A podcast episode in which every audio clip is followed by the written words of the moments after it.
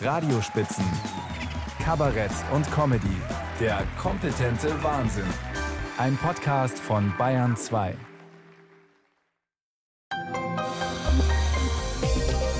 Bayern 2 Radiospitzen. Franziska Eder begrüßt Sie zu den Bayern 2 Radiospitzen. Die Bezeichnung Aschermittwoch geht auf den Brauch zurück, Gläubigen ein Kreuz aus Asche auf die Stirn zu zeichnen. Als Zeichen der Buße findet sich das Verstreuen von Asche bereits im Alten Testament. Von Buße zu Aschermittwoch ist die bayerische Politik meilenweit entfernt. Hier wird traditionsgemäß Schmutz über den anderen ausgekübelt. Der bayerische Ministerpräsident ätzte zum Beispiel besser Bulle in Bayern als ein Rindvieh in Berlin, so Söder. Immerhin, es gibt eine Gegenveranstaltung mit besserem Humor den politischen Aschermittwoch in Berlin.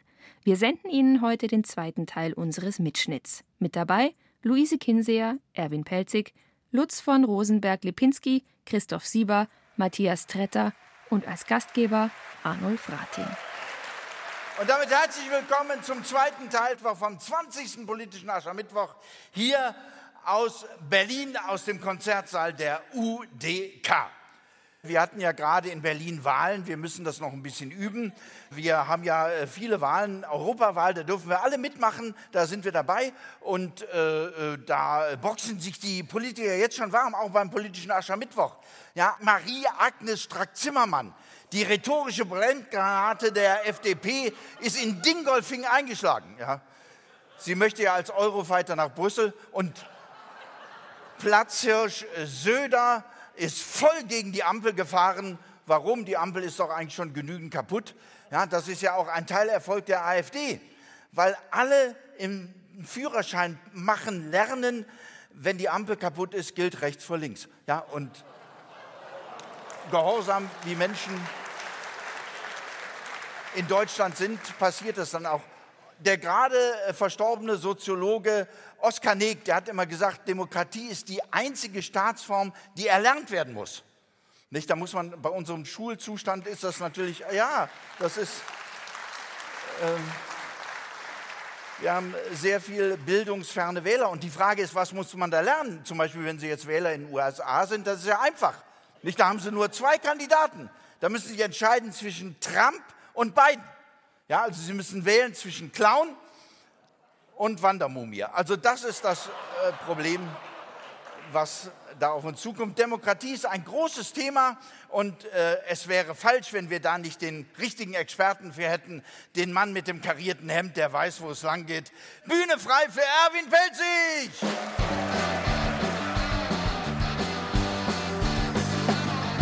Ja, vielen Dank. Demokratie du große alte Dame der guten Absichten.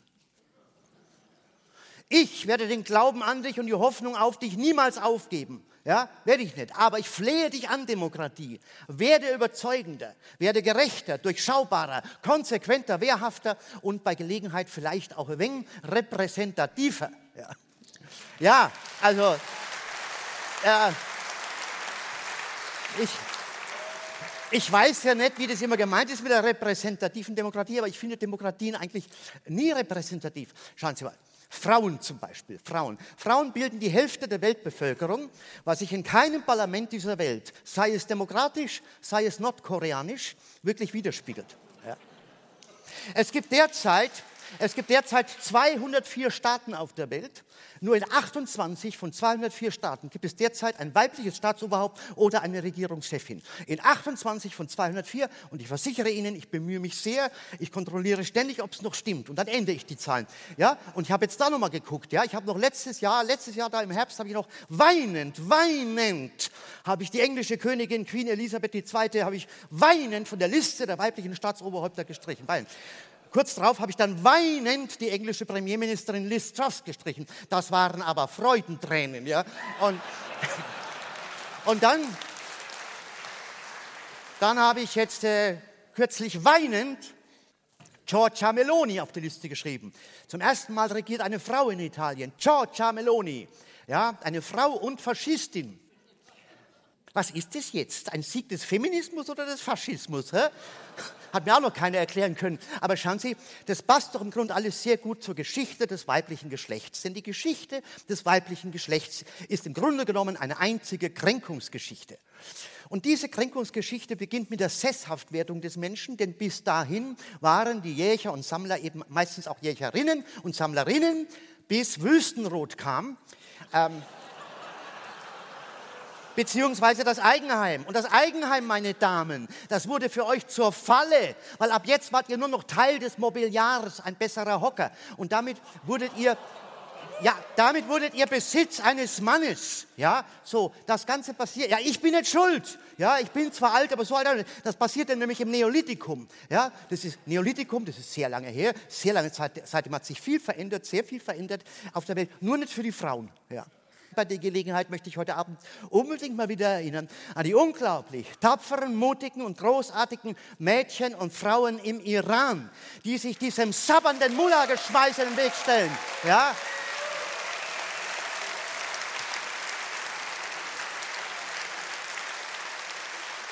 Die sich diesem sabbernden Mullah-Geschmeiß in den Weg stellen, ihr Leben riskieren, verloren haben. Und hören Sie, warum erzähle ich das überhaupt? Ich erzähle das bestimmt nicht, um mir hier mit viel Gratismut einen billigen Applaus abzuholen. Nein, ich erzähle es, weil es hierzulande eine wachsende Zahl von Menschen gibt, die behaupten, wir leben hier in Deutschland in einer Diktatur oder die in einer abgemilderten Form, so wie Herr Aiwanger, in irgendwelchen bayerischen Bierzelten herumplärren, wir holen uns die Demokratie zurück. Und jetzt bin ich der Letzte, der bestreiten würde, dass diese Demokratie defizitär ist und dass es Zustände und Umstände gibt, die einer Demokratie nicht würdig sind. Das würde ich niemals bestreiten. Wie könnte ich? Ich lebe ja von. Aber Diktatur, da wäre ich dann doch ein wenig vorsichtig, weil dann wäre es ja eine Diktatur, in der im Prinzip sich jeder Mensch jederzeit in jede Ecke stellen und behaupten kann, es ist eine Diktatur und er kann das machen, ohne jedes Risiko für Leib und Leben. Und das wiederum ist dann eine Unverschämtheit gegenüber all den Mädchen und Frauen in Afghanistan, im Iran und sonst wo, die dort in den Gefängnissen sitzen und ihr Leben schon verloren haben haben.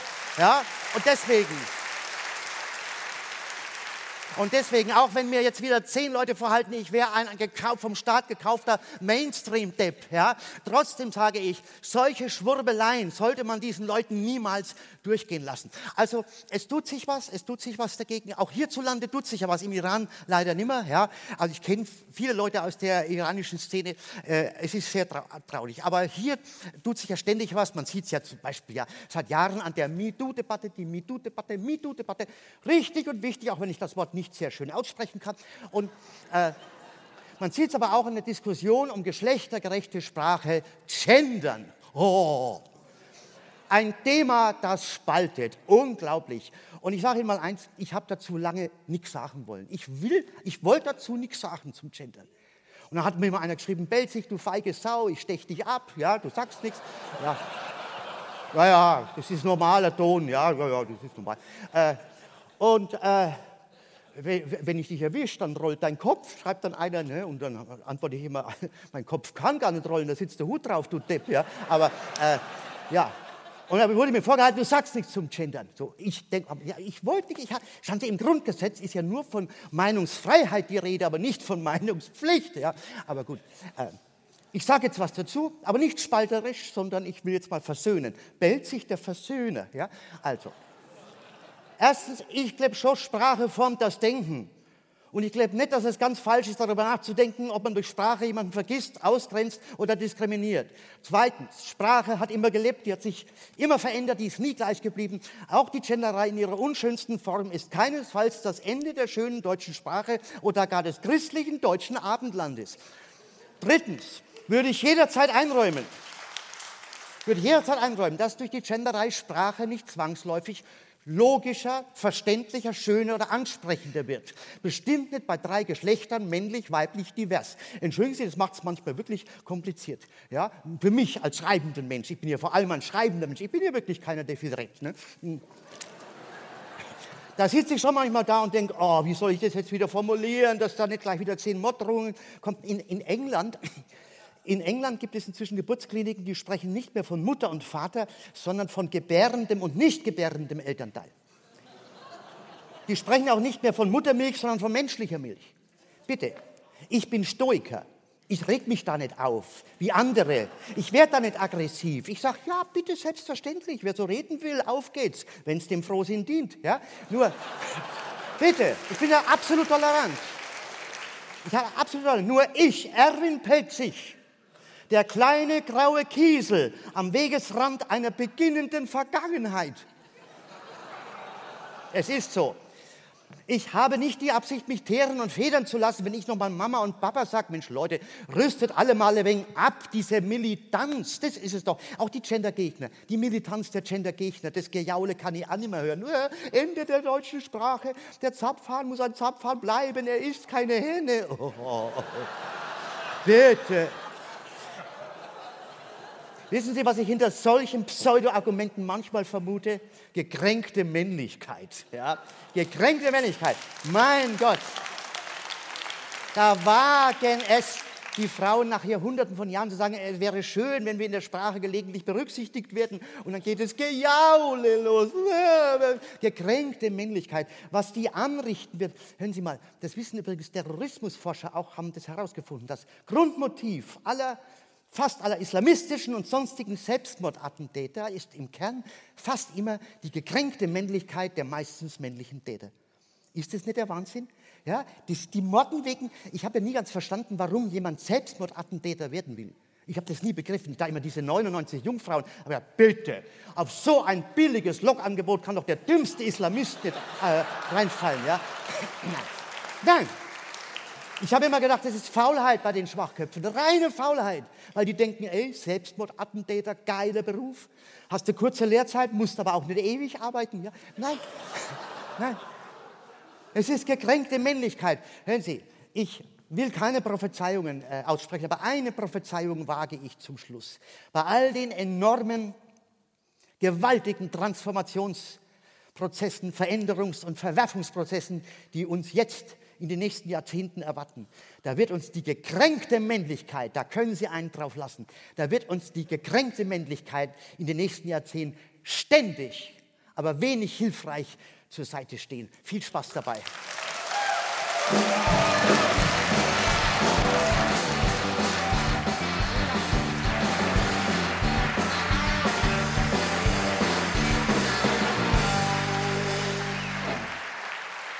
Erwin Pelzig.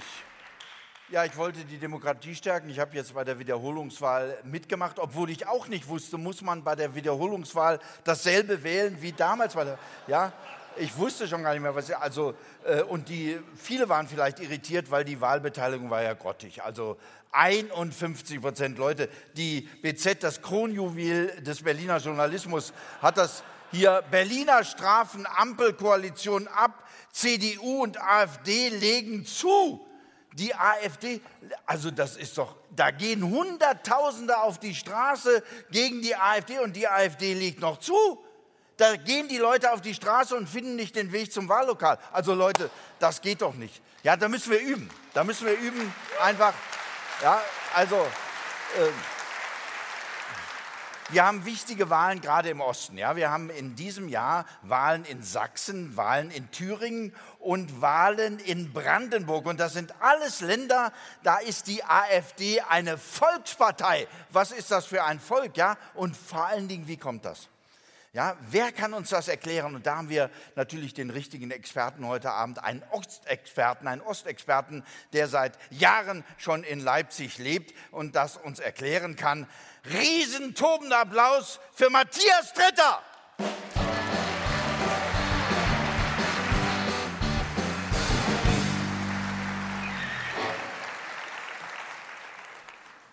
Ja, ich bin mal wieder der einzige Ossi heute hier auf der Bühne. Und, und noch nicht mal ein echter. Ich bin in Bayern geboren, habe dann irgendwann rübergemacht. Seitdem weiß ich, was Diskriminierung ist. Wenn ich im Westen gefragt werde, wo ich herkomme und ich antworte Leipzig, ich werde immer angeschaut wie ein russischer Päderast. Und der Begriff Ossi ist sowieso erst 35 Jahre alt. Ich kann mich nicht erinnern, vor 1989 jemals von den Ostdeutschen gehört zu haben. Das war die Zonenverwandtschaft, der man immer seinen Müll schicken konnte. Heute steht das Zeug überall auf der Straße mit dem Schild zu verschenken. Eine Mikrowelle von 1983 zu verschenken. Weiß nicht, wie viele Elektrogeräte ich schon auf dem Bürgersteig gesehen habe, zu verschenken. An sich schon defekt, stehen sie dann auch noch fünf Tage im Herbstwetter. Manchmal nehme ich was mit, aber nur wenn gerade jemand in der Nähe ist. Dann hebe ich es auf und rufe ganz laut, es gibt doch noch einen Gott. Und wenn ich dann die Aufmerksamkeit der Passanten habe, sage ich zu meiner Frau, das ist der LX 7000, der wurde nur 50 Mal produziert. Allein fürs Gehäuse gibt es auf eBay 900 Euro.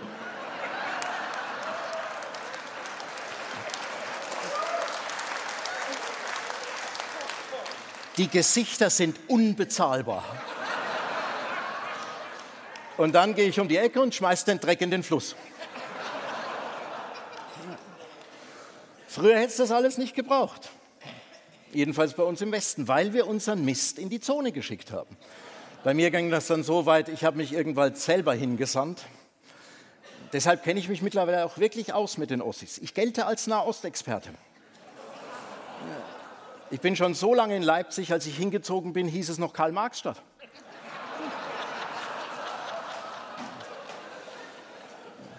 Und seitdem habe ich auch die Frisur. Wobei jetzt weiß ich, damit kann ich auch in Bayern und in Hessen was reißen. 15 Prozent für die AfD in Bayern, knapp 16 für die Freien Wähler und 37 für die CSU macht zusammen knapp 68 Prozent für sogenannte rechtsoffene Kräfte. Was glauben Sie, was bei uns in Leipzig los war? Ich glaube, ich spinne, jetzt nehmen Sie uns das auch noch weg. In der Presse hieß es unisono, die AfD ist nun auch im Westen angekommen.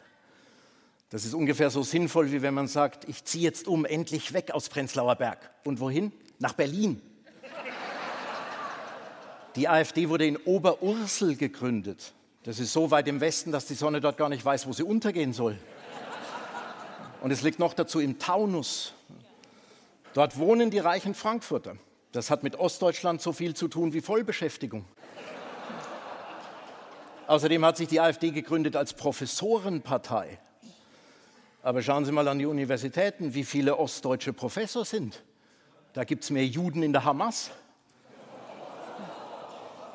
Wenn es ein Ossi an die Uni schafft, dann in die Anatomie. Es gibt auch keine richtigen AfD-Promis aus dem Osten. Gehen Sie mal in die Fußgängerzone und fragen jemanden nach Tino Krupalla. Da kommt als Antwort super Typ, der beste Mann bei Eintracht Frankfurt. Selbst der vermeintlich ostigste aller AfDler, Björn Höcke, kommt aus Lünen in Westfalen-Lippe. Dagegen liegt selbst Oberursel im Orient. Alice Weidel aus Gütersloh, nicht weit vom Atlantik. Die AfD ist kein Ostding, sondern der Müll, den wir der Zonenverwandtschaft geschickt haben.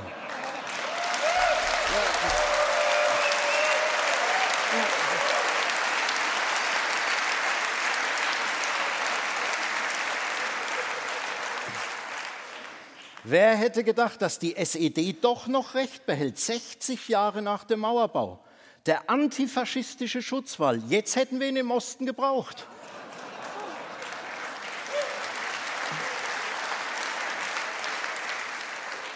Mir ist ja schon unterstellt worden, ich sei in den Osten gezogen, weil ich rechts bin.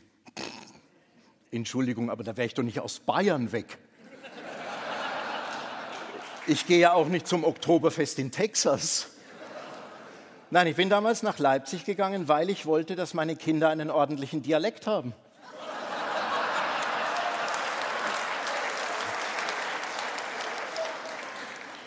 Die wachsen zweisprachig auf, sächsisch und fränkisch. Die beiden beliebtesten Sprachvarietäten der Welt. Ich habe noch einen kleinen Sohn, der soll jetzt in die Kita.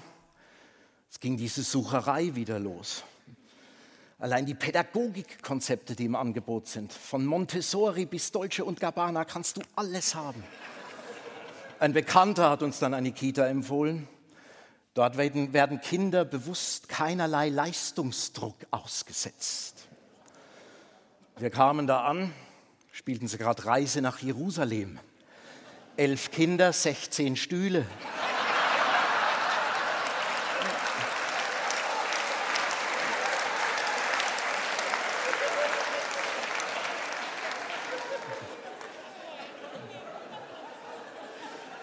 Wenn ich das mit meiner Kindheit vergleiche, wir sind noch in den Kindergarten alleine gelaufen.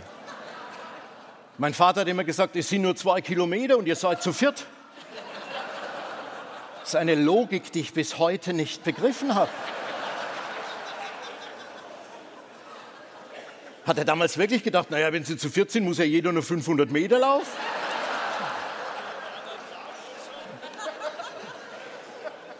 Mittlerweile ist sowas undenkbar, selbst bei älteren Kindern. Die meisten werden bis ans Schultor gebracht in die sogenannte Kiss and Go Area. So heißt das wirklich. In meiner Schulzeit lag die Area direkt vor der Haustür meiner Eltern. Und und hieß Kick and Rush.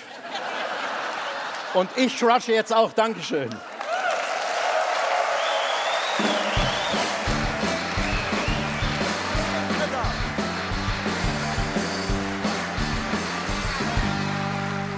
In den Bayern 2 Radiospitzen heute der zweite Teil des politischen Aschermittwochs in Berlin. Arnulf Rating ist der Gastgeber und er frohlockt. Ein politisches Ziel haben wir alle erreicht das 1,5 Grad Ziel. 1,5 Grad Erwärmung, die haben wir locker zusammen inzwischen. Und so beerdigt der politische Aschermittwoch in Berlin nicht nur Klimaziele, sondern auch gesellschaftspolitische. Moderiert von Arnulf Rating, zum 20. Mal fand die illustre Zusammenkunft statt. Dieser politische Aschermittwoch begeistert die Zuschauer nicht nur live, sondern wird eben auch von Radiostationen übertragen. Heute von uns. Hören Sie den zweiten Teil des Mitschnitts. Also das Klima, das wissen wir alle, das spielt verrückt. Das, das kriegen wir im Ahrtal mit, das kriegen wir mit, wenn wir in Urlaub fahren. Nicht im Sommer war hier diese Schlagzeile in der Bildzeitung: High Alarm in unserem Urlaubsparadies. Das war in Ägypten, das gehört ja zu uns. Also das ist ja, nein, das ist doch schon seit Jahren so. Der ganze Nahe Osten, nicht wahr? Wir fragen uns ja immer, wie kommt unser Öl unter deren Sand? Das ist doch das Problem. Deswegen, Deswegen machen wir da auch jetzt mit, nicht im Roten Meer gegen die Houthis, nicht da. Da kam ja neulich die verstörende Meldung, Fregatte Hessen ausgelaufen. Ich dachte, was ist mit Frau Faeser los? Also, weil die, die Bundeswehr, die Bundesmarine kann es ja nicht sein, da gibt es ja noch gar kein Mandat für. Ja, aber das, ist, das liegt vielleicht auch am Klima. Also, und äh, da haben wir natürlich auch wieder die richtige Expertin beim politischen Aschermittwoch. Eine Frau aus dem Süden des Landes, aus Bayern. Da war es immer schon heißer als bei uns hier im kühlen Norden. Und äh, die kennt sich aus. Da ist ja München. Nicht, das ist ja, da hat man nicht nur einen Föhn im Badezimmer, sondern da kommt der Föhn vom Gebirge äh, zu den Leuten und das macht die Kirre. Ja? Riesiger Applaus für Luise Kinseer!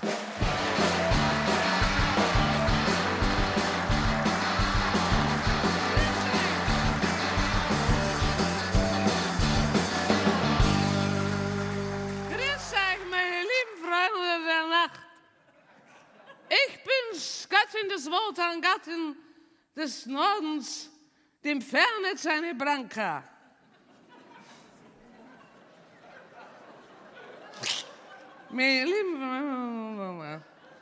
Jetzt muss ich mal sagen, die ganzen Männer hier, also ich sag, wir müssen zurück zur Frau. Wir müssen zurück zur Urgewalt. Ich meine, die meisten werden mich ja kennen. Ich bin ja die famous Mary from Bavaria. Ich bin ja damals in den 70ern, meiner lieben Nacht, bin ja rüber in die United States, also in die Vereinigten Afrikanischen Emirate. Ich meine, als junge Musikerin damals, ich meine, ganz ehrlich, was ist es? Deutschland war dunkelgrau. In Berlin ist die Mauer gestanden und in München, da hast du schon ins Puff gehen müssen, wenn du mal ein paar lustige Leute kennenlernen willst. Das ist ja klar, wir sind ja alle sind rüber in die United States und es war ja damals nicht mit den ganzen alten Männern. Das war Love, Peace and Happiness, meine lieben Freunde. Und da bin ich ja dann so famous geworden. Ich habe dann damals in den US Top Charts, diesen Top Charts Number One Top Title gelandet in den US Top Charts. Ähm, wir haben so überall gekämpft, von South, South, South Dakota bis nach, nach North, North Carolina, wo es also famous Mary from Barbary wegen diesem Top Charts Number One Top Title. Ich war ja also monthslang, also monatelang, kannst du sagen, war ich in den US Top Charts, Top Charts Number One Top Title, dass du gar nicht mehr gewusst ist, das jetzt schon Newcomer oder schon wieder kein Bäcker, gell? Das ist, ich werde es nie, mein Lieben, ich werde es nie vergessen, wie ich eines Tages in New York über den Stadtplatz gegangen bin und die Leute zu mir gesagt haben, Famous Mary from Barbary, bist du nicht diese Famous Mary from Barbary mit dem Top Charts Number One Top Title in den US Top Charts? Jetzt bist du, so. Das war mir klar, dass ihr kein Wort versteht. Aber das ist egal, weil ich habe eine wichtige Botschaft, mein Leben. Ich sage immer, wir Frauen, wir müssen wieder zurück zu unserer Urgewalt in der Natur. Ja, es ist so. Ich habe jetzt auch die Chambre gewechselt. Ich bin jetzt ins Opernfach hinüber. Ich, ja, ich nehme mich jetzt auch nicht mehr Famous Mary from Bavaria, sondern Brava Maria di Bavaria. Ich singe die Arie der Königin der Nacht. Ha, ha, ha, kennt ja jeder, oder? Ha, ha, ha. Das ist die weibliche Naturgewalt, das ist es so, meine lieben Freunde. Es ist wirklich, ich war ja mein Leben lang, war ich ja in keinem Wald. Was hätte ich ja im Wald getan? Ne? Im Wald, da war ja, ich war halt in der Waldschenke auf dem Jägermeister. Oder auf einem Holzfällersteg. Aber ansonsten, und dann, weißt du, und dann diese ganzen Vogelstimmen, meine lieben Freunde, ich habe ja sowas nicht gekannt. Finken und Ameisen und sowas. Ich hab, ja, ich habe ein Schluckspechtkind, die Schnapsdrossel und den Reiher. Was, was anderes war. Nun muss ich ganz ehrlich sagen, das hat mein Leben verändert damals. Der Lockdown, das haben wir im Wald, das, der, der Wald war ja im Lockdown das Einzige, was offen war. Und da sagt nun meine Freundin zu mir, wir dann jetzt Waldbaden, haben wir gesagt, wir Frauen waren dann beim Waldbaden. Und das hat mein Leben verändert, mein Leben das Waldbaden. Da tauchst du ein in den Wald und nimmst den Wald in dir auf. Ja. Zurück zur weiblichen Urnatur. Wir haben Bäume umarmt. Das war wirklich eine Erfahrung. Hast du schon mal einen Baum umarmt? Dieses unfassbare Gefühl, wenn du jemanden umarmst und er läuft nicht davon.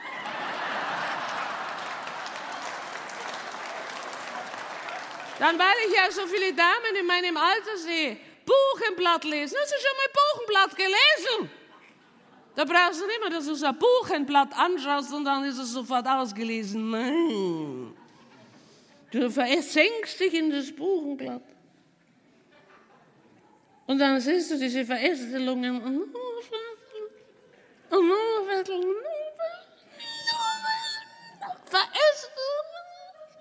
Und je länger du das machst, umso eher werden dir deine eigenen Falten wurscht.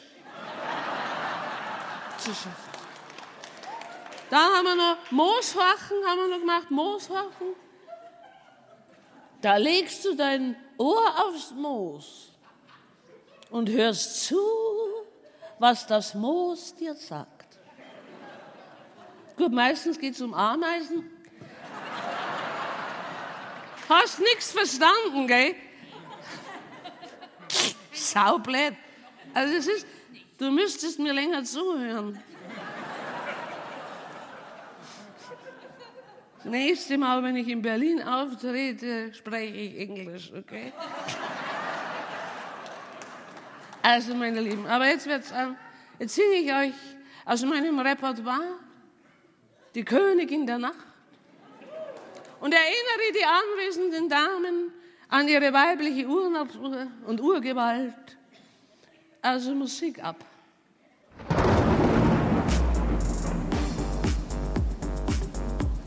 Na, aus! Hallo! Also jetzt Moment mal. Ich bin die Operndiva das musst auch du verstehen. Wann warst du das letzte Mal in der Oper? Vorgestern. Vorgestern, was hast du angeschaut? Hab ich vergessen. Hast du vergessen? Das muss ja bleiben, das Erlebnis gewesen sein. Meine Liebe, dann wird es aber Zeit, dass ich ein bisschen Kultur hier hereinbringe. Also, die Musik geht los. Ich komme als Operndiva. Ihr macht einen frenetischen Applaus und dann gebannte Stille. Jetzt nicht, das machen wir jetzt nochmal. Also bitte von vorn. Mein Gott, na, diese Berliner, da wärst du verrückt. Musik ab, bitte.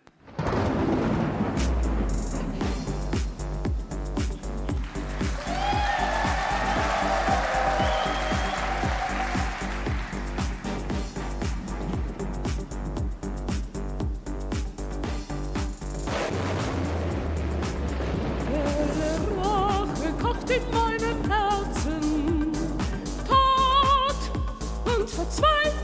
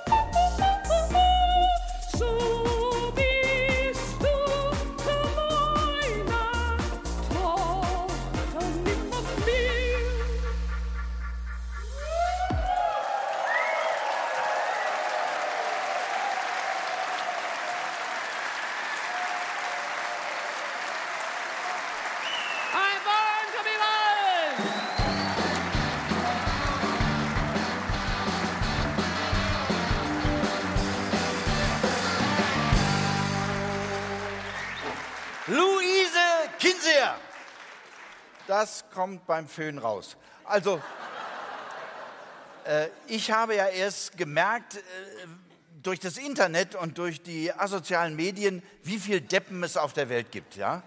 Also äh, da gibt es ja Deppen, die denken, sie wären keine Deppen und die machen Talkshows mit Deppen, die denken, sie können als Deppen denken.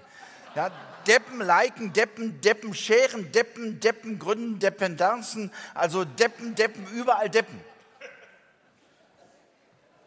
Ein Nicht-Depp. Ja, nee, es wäre falsch, wenn man jetzt nur Deppen sehen würde. Das ist äh, sehr einseitig. Es gibt auch Dödel. Ja. Und es gibt Vollpfosten. Ja, und das Schöne, an, ja, äh, das Schöne an der Demokratie ist, Sie können Parteien gründen und dann kann man die wählen. Dann wählen die Deppen natürlich die Deppen, weil sie nicht von Dödeln regiert werden wollen. Und die Dödel wählen Dödel, weil sie nicht von Deppen regiert werden wollen. Und die Vollpfosten wählen Vollpfosten, weil sie nicht von Dödeln und Deppen regiert werden wollen. Und dann gibt es raffinierte Deppen, die denken, sie wollen den Vollpfosten eins auswischen und wählen Dödel. Ja, und dann sind wir alle gespannt, wie das amtliche Endergebnis ist. Und dann kommt die große Enttäuschung, oh, keine Partei kann regieren. Und dann beginnt das Wunder, dann beginnen Koalitionsverhandlungen. Da geht es erst richtig ab. Dann kommt nachher raus, die Deppen machen zusammen mit den Dödeln. Die Regierung, das ist doch Quatsch. Das ist doch so, als würden Sie zur Bratwurstbude gehen und bestellen eine Currywurst und der Chef am Grill macht Ihnen automatisch 100 Gramm Sahne da oben drauf. Das haben Sie doch gar nicht bestellt. Ja, aber Sie können das nicht mehr abwenden, weil Ihre Stimme ist ja schon in der Urne. Und da muss man nachdenken. Ich meine, bei wichtigen Fragen muss man extra abstimmen. Das kann man nicht so im Paket machen. Ja? Zum Beispiel bei Krieg oder Terror. Krieg und Terror ist ja nicht dasselbe. Terror ist der Krieg der Armen gegen die Reichen und Krieg ist der Terror der Reichen gegen die Armen. Ja, das ist ja ein Riesenunterschied und das muss man im Einzelfall abstimmen. Ja, das ist äh, sehr wichtig. Und Krieg, wir lernen ja jeden Tag dazu. Ja, wir lernen, dass ein Multimilliardär, wie der hier schon genannte Elon Musk, ja, der dieses Starlink-System besitzt, der kann so einen Krieg entscheiden. Der kann einfach der Ukraine gestatten, dass sie ihre Geschosse mit diesem Starlink lenken und dann sagt er irgendwann, nee, also jetzt da in die Krim, das ist mir zu, nee, da schaltet er das ab und dann landen die Geschosse in irgendeinem Nirvana. Ja, der kann den Krieg bestimmen, den Ausgang des Krieges bestimmen und den haben wir gar nicht gewählt. Ja, das ist doch äh, sehr merkwürdig. Also gut, da sagen viele Leute, na ja, das ist moderne Technik, das kennen wir, äh, das kann die CIA auch. CIA nicht, das haben wir ja gerade gelernt, bei diesem Joshua Scalti oder ich weiß gar nicht, Schulte wird er geschrieben, der ist gerade zu 40 Jahren verurteilt worden in den USA, weil er bei Wikileaks, weswegen Assange ja auch noch sitzt, nicht wahr, obwohl er noch gar nicht verurteilt wurde, da hat er äh, äh öffentlich gemacht, was die CIA alles kann, wo die sich alle einklinken können. Ja? Die können sich zum Beispiel in moderne Autos in das Lenksystem einschalten. Da kriegt der Begriff selbstfahrendes Auto eine völlig neue Bedeutung. Ja? Da fahren sie zum Rendezvous und landen auf dem Friedhof. Und dann denken sie noch, äh, der Mensch denkt, Gott lenkt, aber denkst du. Ja, das ist äh, gut. Das kann alles in der Demokratie passieren. Demokratie, da könnten wir lange drüber reden. Wir haben sogar einen, der da ein Lied von singen kann. Das ist unser Mann aus Hamburg. Er hat aber einen ostwestfälischen Migrationshintergrund. Und das ist sehr, sehr bitter. Deswegen einen tosenden Applaus für Lutz von Rosenberg-Lipinski.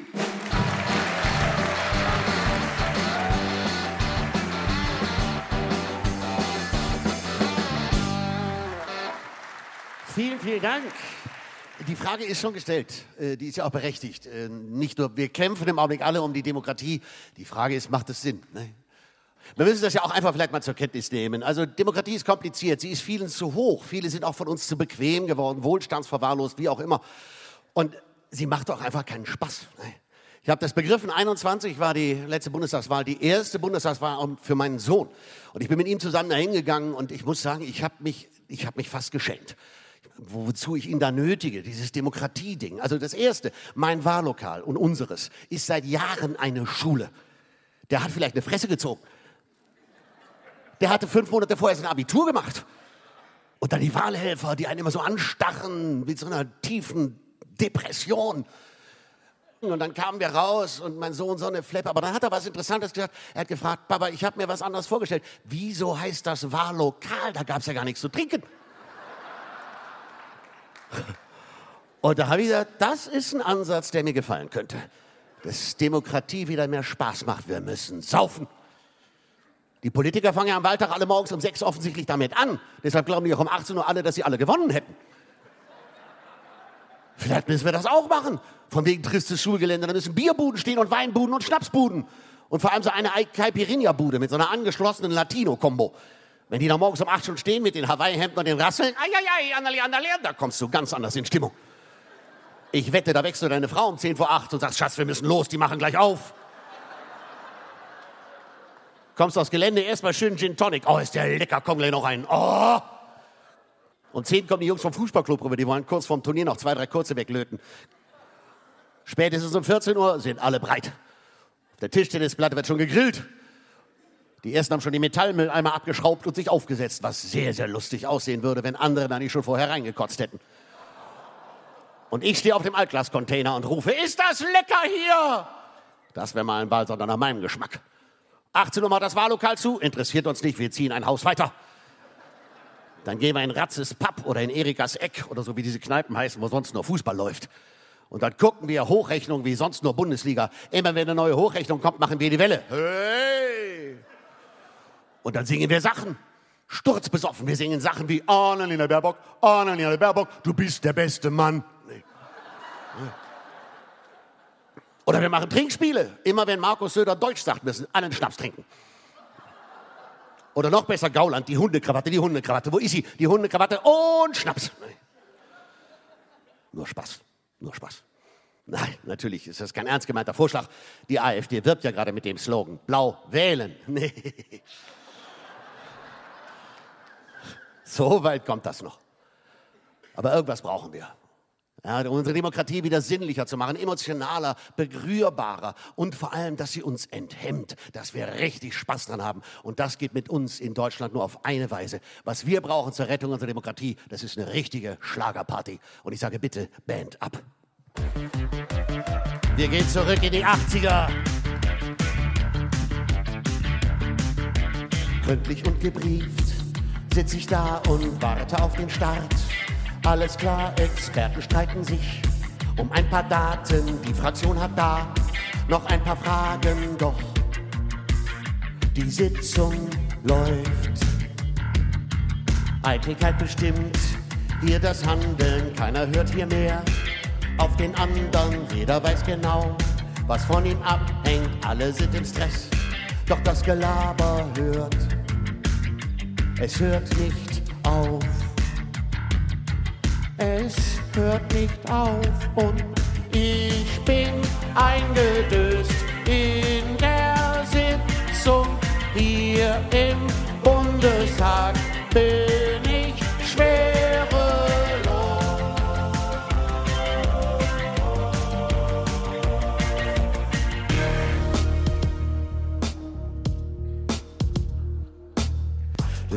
schon unser ganzes Leben lang jeder Weg führt hier ins Nichts. Veränderung wird schon im Keim erstickt, im Parlament oder vor Gericht. Statt um den Fortschritt geht's ums Scheitern bloß, Angst vorm Verlust unseres Gesichts. Dieses Volk wird kein leichtes sein. Dieses Volk, das ist mürrisch und schwer. Nicht mit vielen kannst du dir einig sein. Die Minderheiten sind stets mehr. So, und jetzt wird's richtig schlimm. Aber jetzt brauche ich eure Feuerzeuge eure Handys, alles was geht. Bitte lasst es krachen, Berlin. Ich bin sonst allein. Sie ziehen durch die Parlamente und die Clubs dieser Welt. Sie tun das für die Macht, sie machen's nicht für Geld.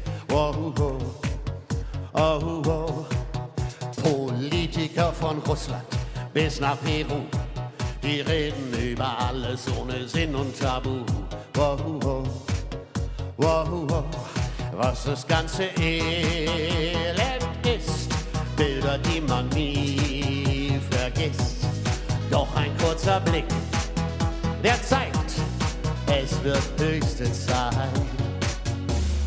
Ahnungslos an der Macht, was die Regierung mit uns macht. Ahnungslos, skrupellos, wieso erlauben wir das bloß?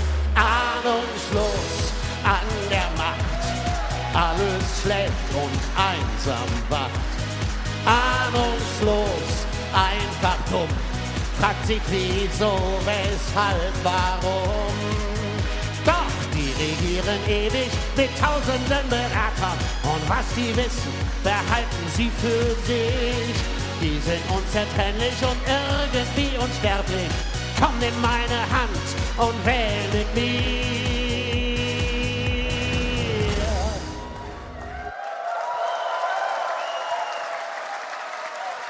Dankeschön.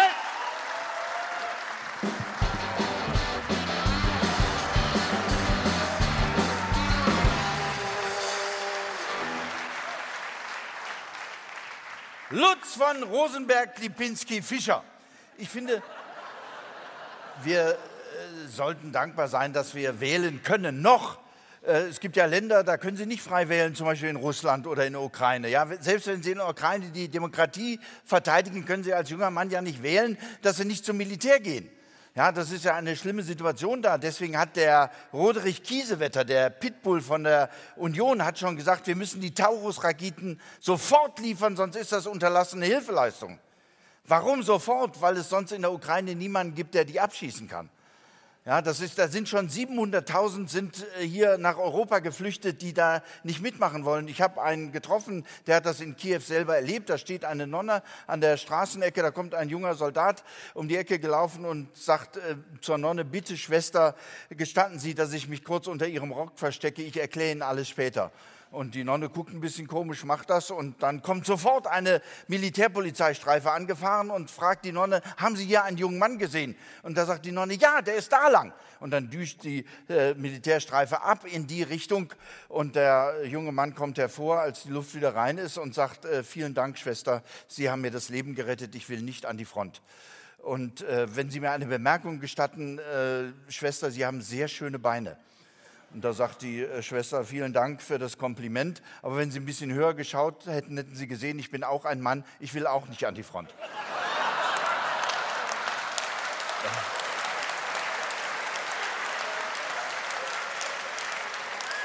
Ja, da muss man ja sagen, nie wieder Krieg ist auch jetzt, nie wieder ist jetzt. Also, äh, und wir müssen unsere Anstrengungen verstärken, fürs Militär ausgeben und wir haben dann nachher kein Geld mehr für die Bildung. Also wir geben so viel für die Rüstung aus, dass wir die Goethe-Institute schließen müssen. Ja, gut, man kann sagen, dumm schießt gut, aber äh, wir sollten das nicht so einfach sehen. Wir müssen das beim 20. politischen Aschermittwoch auch differenzierter sehen. Und deswegen haben wir einen Mann, der uns die Bildung jetzt richtig erklären kann. Tausend Applaus und Bühne frei zum Abschluss für Christoph Sieber!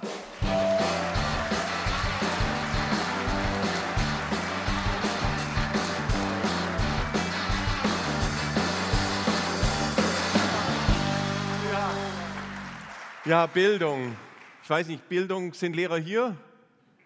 Komm, der Lehrer treibt sich gerne im Kabarett rum. Da ist man sicher vor den Schülern. Ja, das hat auch was für sich. Ja. Bildung hilft ja gegen alles, habe ich gehört. Gegen Armut, gegen Rechtsradikalismus, gegen alles hilft Bildung. Ich, ich habe mir gerade 30-jähriges Abi-Jubiläum gehabt. Ich kann nur sagen, Abitur schützt nicht davor, eine Arschgeige zu werden. Das, das ist, nein, das kann man so deutlich sagen. Das ist, was in der Schule heißt dann immer, die Schule müsste mehr aufs Leben vorbereiten. Und ich denke, hat sie das jemals? Seid ihr durch die Schule aufs Leben vorbereitet worden? Gedichtinterpretation? Kann sich noch jemand, das gibt es bis heute, Gedichtinterpretation. Was soll das, wenn ich das Schreiben vom Finanzamt hätte interpretieren können? Das hätte mir geholfen. Ja. Wann brauchst du Gedichtinterpretation später mal im Leben beim Bewerbungsgespräch, dass sie sagen, ja, Sie können den Job jetzt klar haben, aber jetzt noch eine Gedichtinterpretation vorher. Oder bist bei McDonald's beim Bestellen zweimal Chicken McNuggets, ja, 14,95, aber noch eine Gedichtinterpretation vorher bitte. Stell dir mal vor, Shakespeare wäre im Deutschunterricht bei uns gesessen ja, da hätte der Lehrer dahinter gesagt, Willi, was hast du geschrieben? Ja, eine Geschichte über Rom und Julia, zwei, zwei Familien, die nicht zueinander finden und die Kinder können auch nicht, obwohl sie sich lieben und der eine wird ohnmächtig und dann denkt der andere, er ist tot und dann bringt er sich um und dann macht der ohnmächtig wieder auf und sieht, der andere ist auch tot und bringt er sich auch um und dann kommen die Familien zusammen, weil sie sagen, die Kinder sind tot. Und da sagt der Lehrer, Willi, du machst jetzt erstmal eine Gedichtinterpretation über Annette von Droste-Hülshoff, ja. Der hätte nie wieder was geschrieben. Nie wieder hätte der was geschrieben. Oder Latein. Sind Lateiner hier? Hat immer geheißen, du musst Latein lernen, da kannst du alle Sprachen. Was kannst du mit Latein? Latein. Adrife undem lupus et agnus veneran citi compulsi superior stabat lupus longeque inferior agnus. Tunc faugem probalat trincitatus yogi icaus intulit. Cur inqui turbulensam vergisti mi agvam bibente.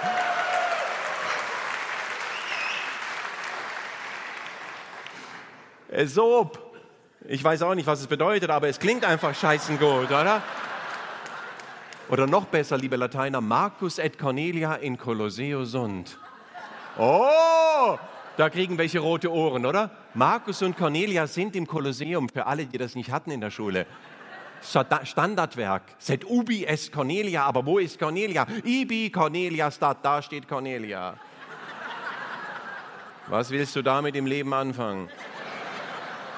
Stehst in Frankreich in der Bäckerei und sie sagt, Et pour vous, Monsieur, Marcus et Cornelia in Kolosseum Sonn. Oder sitzt mit einer Engländerin an der Themse in London, Sonnenuntergang, und sie sagt, I love you, dear. Und du sagst, Set ubi est Cornelia. Allein schon beim Schüleraustausch in Latein-LK hat man es wissen müssen, dass was schief läuft, oder? Bei den Franzosen, da kam eine Französin aus Paris, bei den Englisch-LK waren Basketballspieler ja, aus Amerika, der rüberkam. Bei uns kam ein bärtiger Lateinlehrer aus Trier in Korthosen zum Schüleraustausch. Freunde, das ist eine Katastrophe, oder? Bis heute geben wir Noten, obwohl wir alle wissen, dass es nichts bringt. Das demotiviert Schülerinnen und Schüler Noten. Es haben Wissenschaftler jetzt herausgefunden, dass Lehrer sogar schlechtere Noten geben, wenn sie einen schlechten Tag haben. Du musst als Schüler hoffen, dass der Lehrer morgens nicht im Stau steht. Sonst kriegst du eine 5, Leute.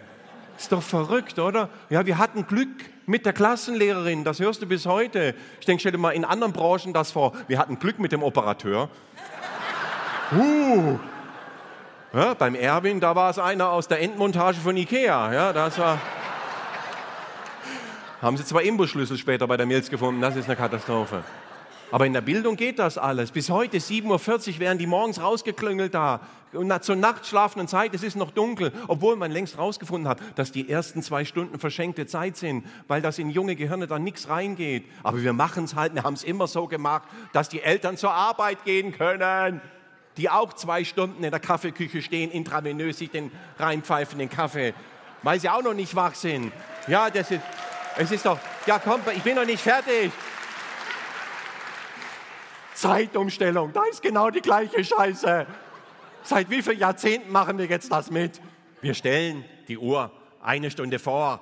Im Herbst, dann ist es morgens eine Stunde früher hell und da sparen wir dann wahnsinnig viel Energie, weil wir nicht so viel Licht machen müssen. Haben aber nicht bedacht, dass wenn du es morgens eine Stunde vorstellst, dass es dann abends eine Stunde früher dunkel ist und die ganze Energie wieder rausgehauen wird. 300 Milliarden kostet uns das jedes Jahr. Ja, wir haben es ja. Wir haben es ja. Das ist es uns wert, dein Spaß, oder? Die Schulen müssten die best ausgestatteten Institute in ganz Deutschland sein. Stattdessen beugen sich bis heute, ja, die Pointe kommt noch. Stattdessen beugen sich bis heute Lehrer übers Morsegerät. Während sich der Schüler mit seinem Smartphone den Herzschrittmacher vom Lehrer eingeloggt hat. Um da ein bisschen für Spannung zu sorgen, oder? Und dann kommen viele und sagen, ja, das war früher, das war früher nicht so. Ich sage, das war doch früher genauso. Ich kann mich erinnern, wie die Geschichtsreferendarin heulend auf den Flur gelaufen ist. Wir wussten nicht, wie lange der 30-jährige Krieg gedauert hat, aber die wusste, wie er sich angefühlt hat. Das war unser Ziel. Naja, Mensch, es ist doch ein Drama, das ist das Bildungsdrama in diesem Land, dass Schülerinnen und Schüler elf, zwölf Jahre zur Schule gehen und hinterher nicht mal wissen, wer sie sind, was sie können, wofür sie brennen. Stellt euch das mal vor, sie, sie sind demotiviert worden. Das ist die Katastrophe. Wir müssen die Realität anerkennen. Jeder hat Talente und jede hat Talente. Der eine kann gut rechnen, der andere kann gut schreiben und der dritte, der stört halt gut. Ja, das ist der Örole. Der stört gut, der wird später mal Generalsekretär der CSU.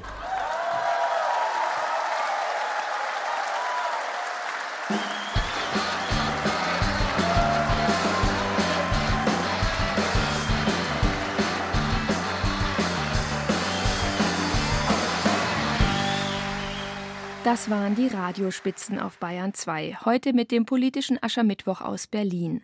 Sie können beide Teile nochmal nachhören, und zwar in der ARD Audiothek. Mit dabei Luise Kinseer, Erwin Pelzig, Lutz von Rosenberg-Lipinski, Christoph Sieber, Matthias Tretter und als Gastgeber Arnulf Rating. Franziska Eder sagt Servus.